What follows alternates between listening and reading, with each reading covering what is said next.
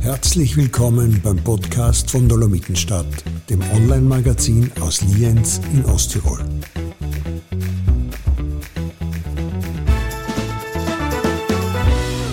Liebes Dolomitenstadt-Publikum, herzlich willkommen zu einer neuen Podcast-Folge. Am Mikrofon ist Roman Wagner. Nach dem Tod des pakistanischen Sherpas Muhammad Hassan ist in den vergangenen Wochen eine Debatte über die negativen Auswirkungen des Extrembergsteigens entbrannt. Jemand, der diese schon am eigenen Leib erfahren musste, ist Lukas Wörle. Ihn begrüße ich heute zum virtuellen Podcast-Gespräch über das Geschäft mit dem Höhenrausch. Herzlich willkommen, Lukas. Hallo, wir sind. Lukas, magst du dich vielleicht zu Beginn kurz unseren Hörerinnen und Hörern vorstellen? Also viele werden mittlerweile deine Geschichte gelesen oder gehört haben aber wer, wer du bist und, und was, was du machst. Genau, also ich bin der Lukas Wörle aus Wengle bei Reute, bin Bergsteiger und habe zusammen mit meinem Bruder eine Consulting-Agentur, wo wir unsere Erlebnisse in Vorträgen und Workshops an Firmen weitergeben und da eine Brücke schlagen in den Berufsalltag. Du bist Extrembergsteiger, lebst eigentlich in den Bergen, das kann man glaube ich ruhig so sagen.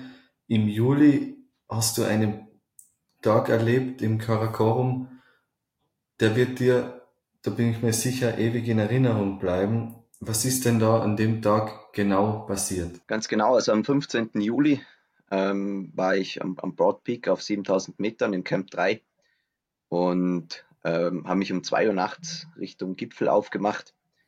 War dann so um 10 Uhr, 10.15 Uhr war ich auf über 8000 Metern und habe eine riesen Gaudi gehabt, weil, weil ich immer noch unglaublich fit war und, und schnell unterwegs. Und als ich dann über so eine Schneekuppe gekommen bin, habe ich einen, einen Menschen im Schnee liegen sehen, der war von mir abgewandt und äh, neben ihm Erbrochenes im Schnee. Und ja, da war mir dann eigentlich schon klar, ähm, der braucht Hilfe. Du hast dann, also wie ist es dann weitergegangen? Du hast ihm geholfen, aber wie? Ich meine, es sind extreme Bedingungen in extremen Höhen. Wie, wie hilft man jemandem, der kaum nur selber Kraftreserven hat? Also es war so, ich bin dann an ihm vorbeigegangen und konnte ihm dann auch ins Gesicht schauen und er hat so einen stierigen Blick gehabt. Es war unglaublich kalt auch an dem Tag. Also es, ihm ist dann auch das Erbrochene ist ihm am, am Kinn festgefroren. Und ähm, habe dann probiert, mit ihm Kontakt aufzunehmen, habe ihn mal gefragt, wie er heißt und wollte auch wissen, für wen er arbeitet. Und leider war da ähm, auch kein Gespräch mehr möglich. Ich habe dann als nächstes das Basecamp angefunkt, wo ähm, meine Familie war und ähm, die haben dann einen super Job geleistet, aufgrund meiner Beschreibung ausfinden zu können, wer der Mann ist und für wen er arbeitet. Wir haben dann auch zusätzlich Hilfe angefordert, weil ich gesagt habe, allein, also ganz alleine kann ich das nicht schaffen und ähm, waren dann sehr enttäuscht, die Antwort zu erhalten, dass wir ihn liegen lassen sollen und die Gruppe, die für ihn zuständig ist, ihn in eineinhalb Stunden mitnimmt. Mir war dann auch klar, dass ich jetzt halt auf mich alleine gestellt bin, habe dann begonnen, den, den Mann ähm, darunter zu ziehen, zu schieben, abzuseilen, weil dann doch auch immer wieder steileres Gelände ist und habe das unglaubliche Glück gehabt, ähm, auf einen amerikanischen Kollegen zu treffen, der ähm, Medikamente gehabt hat, die wir dem Mann haben geben können, und zusätzlich haben wir dann noch Sauerstoff aus ähm, der Tasche eines, eines Höhenträgers ähm, entnommen und haben so den Menschen dann das Leben retten können. Den Sauerstoff haben die euch zur Verfügung gestellt oder hat, da, ähm, hat man darum quasi diskutieren müssen? Also der Mann hat ähm, auf, auf, mit, Ersatzstau, äh, mit Ersatzsauerstoff auf Klienten gewartet, die auch gerade auf dem Weg zum Gipfel waren oder auf dem Gipfel gerade unterwegs waren. Ähm, wir wollten natürlich auch, dass er uns hilft, ähm, was uns da auch verneint worden ist. Und ja, nach langer Diskussion ähm, haben, wir, haben wir ihm dann sozusagen den Sauerstoff entwendet und ähm, uns dann ähm, langsam auf dem Weg Richtung Camp 3 gemacht, wo dann auch Gott sei Dank das Gelände ein bisschen dankbarer wird. Das muss man sich vorstellen, wie so ein riesigen Schneekessel, der von dem Grat ähm, Richtung Camp 3 führt. Und auch die, die, die Medikamente und der Sauerstoff haben ähm, da, glaube ich, ganz gut Wirkung gezeigt und man hat gesehen, dass sich der, der Mann immer mehr erholt und dann auch so langsam feststellt, in was für einer Situation er sich befindet. Ähm, das heißt, auch sein Wille, ähm, den Berg zu verlassen, ist dann immer größer worden und auch die, die, die Mithilfe von ihm, ähm, Gott sei Dank auch. Dann ist es tatsächlich so, wie man, man liest es oft, man hört es oft, ähm, in diesen Höhen, bei diesen Bedingungen ist sich jeder sich selbst der Nächste. Empfindest du das auch so? Man, die Geschichte allein jetzt mit dem Sauerstoff klingt doch wieder danach. Ich denke mir, dass ähm, oder ich hoffe, dass in der Umgebung, die so weit weg ist von, von, von, ähm, von Hilfe, die von außen kommen kann, man muss sich vorstellen, das dauert ja dann doch fast zwei Tage, bis man da ist, wo ich den Mann gefunden habe, dass da die Community ein bisschen näher zusammensteht und ähm, eben in der Umgebung, wo sich jeder auf den anderen verlassen muss, in dem Fall, wenn was passiert, ähm, auch die Hilfsbereitschaft ähm, da steigt. Und ich hoffe auch, dass die Vorfälle, die jetzt da waren oder auch die Vorfälle am K2 nicht das widerspiegeln, was, was allgemein passiert. Wie hast du den Moment generell erlebt, als du den Mann vor dir liegen gesehen hast? Ähm, du hast ja sehr viele, also unzählige Stunden, nehme ich an, investiert in ein Vorhaben, den Broad Peak zu besteigen. War das für dich dennoch in dem Moment klar, weil damit einhergeht der Gipfelverzicht, geht der Verlust von viel Geld, von viel Einsatz und Engagement. Für dich war trotzdem in dem Moment sofort klar, ihm zu helfen oder hast du da überlegt? Ich sag klar, es ist was, wo man, ähm, oder es ist für mich auch ein Traum, den ich schon länger habe, ähm, einen 8000er zu besteigen und ähm, anschließend mit dem Gleitschirm wieder runterzufliegen. Das war jetzt auch schon mein zweites Mal, dass ich in Pakistan war Trotzdem glaube ich, wäre ich von mir erschrocken, wenn ich in dem Moment ähm, für mich äh, hinterfragen müsste, was ich mehr priorisiere, meine persönlichen Ziele oder das Leben eines Menschen. Und äh, vor dem her habe ich keine Sekunde gezögert, ähm, auch so kurz vor dem Gipfel mein Vorhaben abzubrechen. Zur gleichen Zeit, sogar am Nachbarberg vom Broad Peak, am K2, hat sich damals etwas zugetragen, das viele Menschen im Nachhinein fassungslos gemacht hat.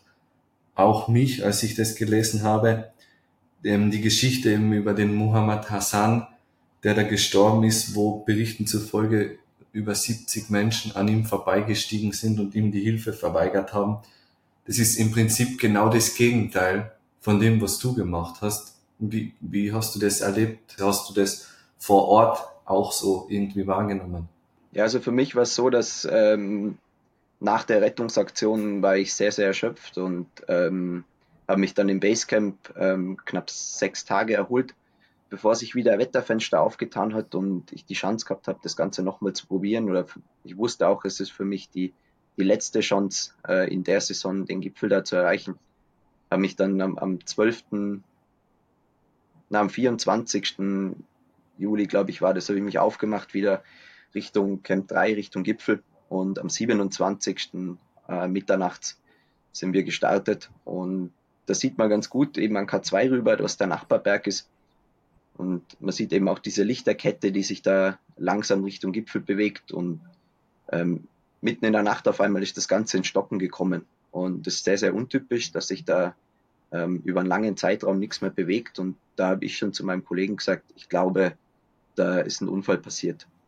Und zurück dann im Basecamp hat sich ähm, ja auch diese, diese Information am, am Gletscher verteilt, dass, dass jemand gestorben ist. Es gab aber viele auch kontroverse Aussagen und ähm, es war nicht ganz klar, wie das Ganze passiert ist und ähm, wie lange auch der Mann gelebt hat.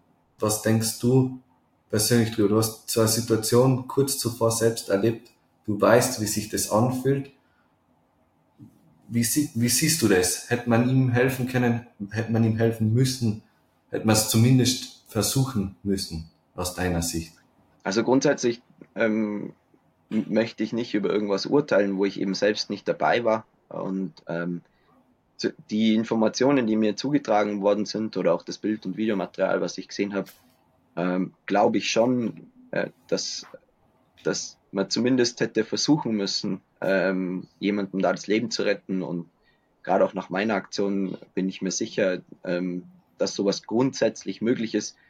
Ob so ein Mensch so eine Rettungsaktion überlebt und ob man das Ganze schnell genug gestalten kann, das ist natürlich immer die Frage. Das wusste ich ähm, sowohl bei mir nicht und ähm, auch am K2, wo das Gelände ja sicher noch mal ein bisschen schwieriger ist und ähm, doch sehr, sehr viel steiler wie am Broad Peak, ist sowas natürlich nochmal sehr aufwendiger und, und schwieriger, aber ähm, finde es doch ein bisschen schade, dass, ähm, dass, ja, dass so wenig Einsatz für, für dieses Menschenleben da war. Was sollte man ändern, damit sich die Situation nachhaltig verbessert? Weil solche Geschichten tragen sich ja immer wieder mal zu. Vielleicht nicht mit diesem Ausgang, aber die Situationen gibt's. Na, definitiv. Man stellt sich ja auch viele Fragen, ähm, so im Nachhinein, wenn man das Ganze reflektiert, ähm, auch jetzt, wenn man daheim ist. Ähm, eine Frage, die ich mir zum Beispiel gestellt habe, ist das wirklich was, was jetzt nur die Bergsteigergemeinschaft dann nach Tausendern betrifft oder ist es ein grundsätzliches gesellschaftliches Problem, ähm, dass wir Schwierigkeiten haben, außerhalb unserer Verantwortungsbereiche dann Verantwortung zu übernehmen? Ich, ich hoffe, dass ähm, so Geschichten wie meine jetzt halt auch ähm, die Leute inspirieren und ähm, vielleicht auch motivieren, in, in ähnlichen Situationen dann gleich zu handeln und eben niemals das persönliche Ziel über, über das eines Menschenleben zu priorisieren. Die Christine Halira ja die norwegische Extrembergsteigerin, die genau an diesem Tag, als der Hassan dort gestorben ist, was sie am Weg hat gerade ihren Rekord aufgestellt, erfolgreich mit 14 8000ern in 92 Tagen, das hat sie geschafft.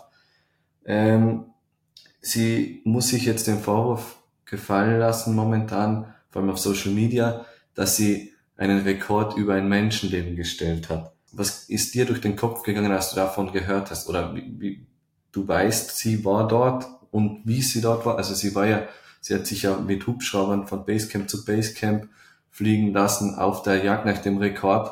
Was denkst du darüber, wenn, wenn du das jetzt so im Nachhinein betrachtest, vor allem eben mit dem Tod von Muhammad Hassan? Ich glaube, erstmal muss man sehen, ist die Christina Rieler sicher die Bergsteigerin gewesen, die an dem Tag am K2 einfach die, die größte Reichweite hat oder am, am, auch medial ähm, am, am meisten im Mittelpunkt gestanden ist. Ich glaube, man vergisst oft, dass ähm, das nicht nur die Christine Harila war, die da mit ihrem Team unterwegs war, sondern eben auch 70 andere Bergsteiger, die an dem Tag dasselbe Ziel hatten, nämlich den Gipfel des K2.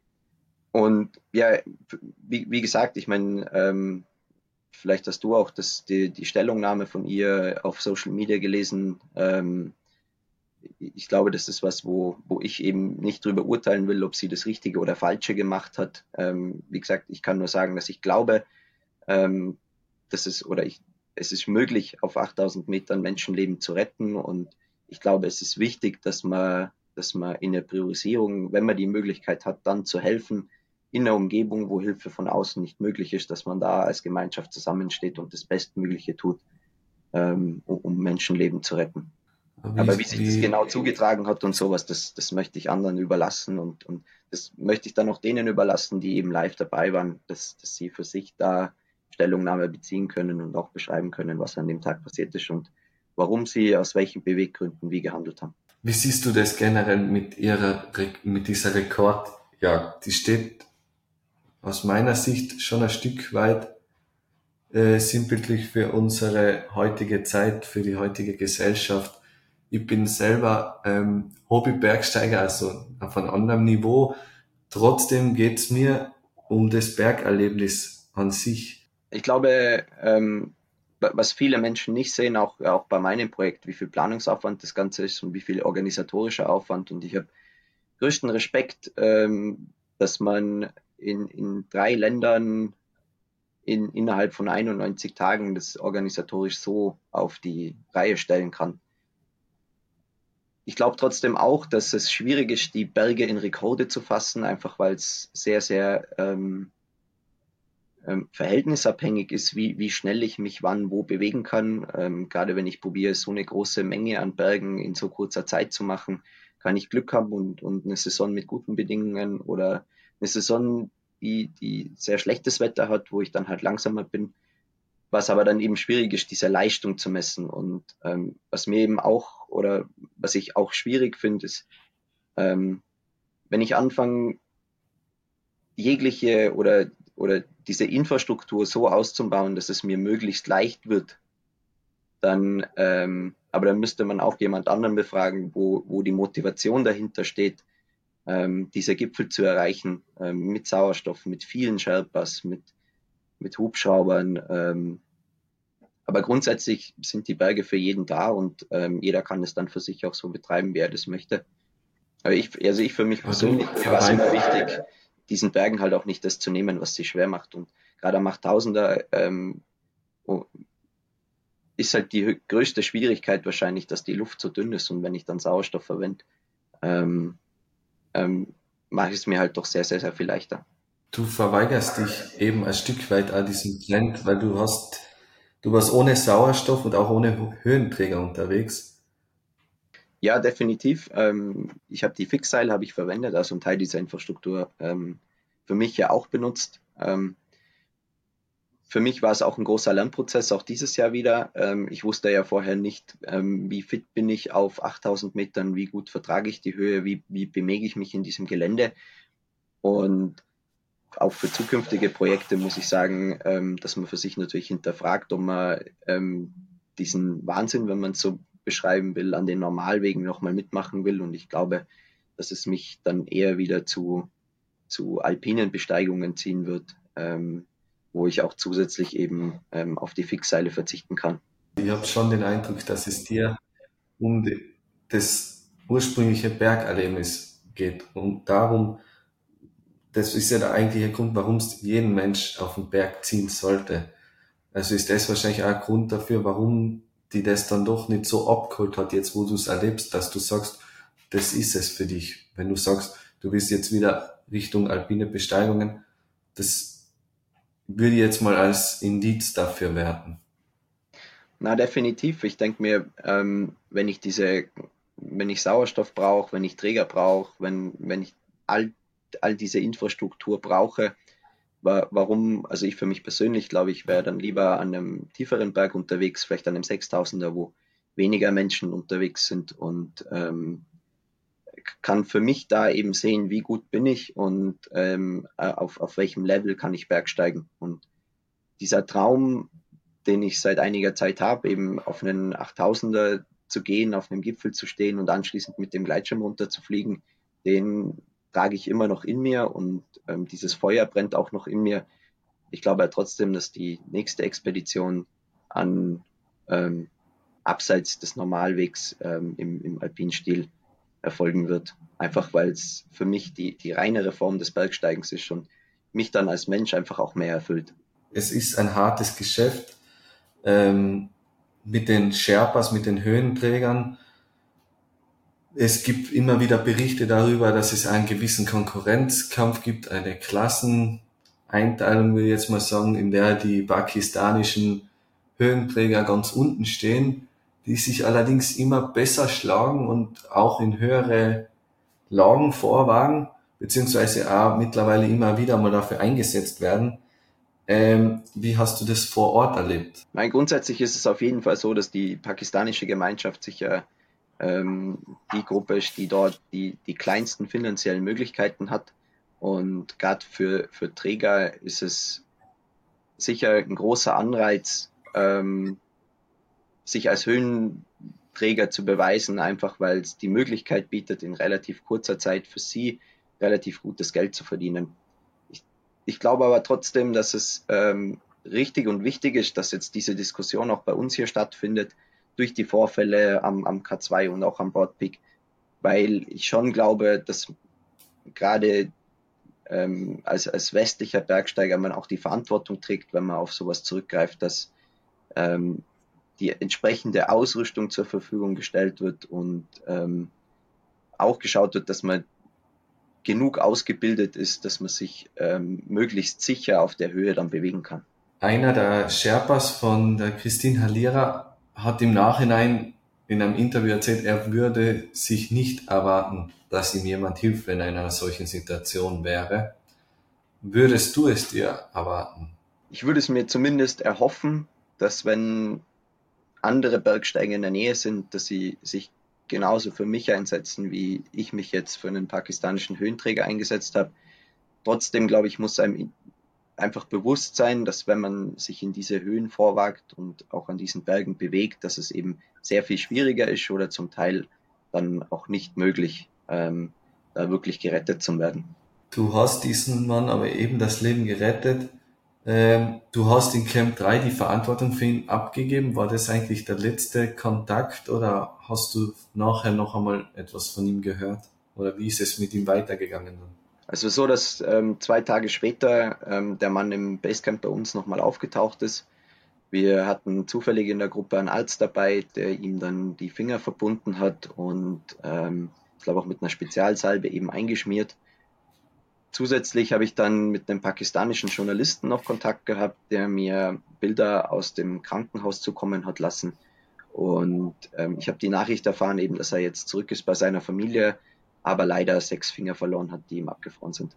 Der Broad Peak, du hast vorhin eben schon erzählt, also dass es dich jetzt wieder, also dass du die anderweitig orientieren möchtest. Trotzdem, du hast es mehrmals versucht, warum es jetzt am Ende nicht geklappt hat wissen wir mittlerweile, eben einmal, weil du den Gipfelsieg hintangestellt hast, weil du ein Leben gerettet hast und danach war einfach die Kraft nicht mehr da, um den nächsten Versuch zu vollenden. Ähm, aber wirst du, bevor du das Thema dann, das Kapitel quasi abhackst, noch einen Versuch starten oder nicht? Ich konnte mir zumindest äh, einen Teil meines Traums erfüllen und ähm, wie du gesagt hast, war, war ich beim zweiten Versuch ähm, einfach noch zu erschöpft von der Rettungsaktion, um dann wirklich den Gipfel zu erreichen. Bin auf 7700 Metern umgedreht, konnte dann total unerwartet trotzdem auf 7000 Meter mit dem Gleitschirm starten, was ähm, ein Wahnsinnserlebnis war und ähm, unglaublich schön für mich. Ich denke, ich werde es sicher wieder auf Expedition fahren, ähm, möchte aber jetzt noch nichts Konkretes nennen, auch einfach, weil unsere Expeditionen sponsorenabhängig sind und ähm, ja, das jetzt vermessen wäre, äh, kon konkret zu sagen, wie es weitergeht. Vielleicht ergibt sich ja so, dass du sowieso nochmal dorthin musst, weil dir der höchste zivile Orden des Landes womöglich verliehen wird. Du bist ja nominiert.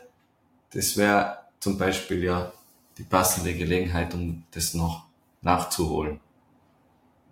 Ganz genau, ja. Die pakistanische Regierung hat mich für den äh, Presidential Pride of Performance Award nominiert, um die höchste zivile Auszeichnung, die man in Pakistan bekommen kann. Und ähm, eventuell ist es eine Gelegenheit, das Ganze mit einer weiteren Expedition zu verbinden. Wir würden es dir wünschen und dann natürlich gerne von dir hören, wenn du dann den Gipfelsieg feierst. In diesem Sinne bedanke ich mich für das interessante Gespräch und wünsche dir für deine nächsten Touren auf den Bergen rund um die Welt alles, alles Gute. Vielen Dank und ähm, dann melde ich mich gerne.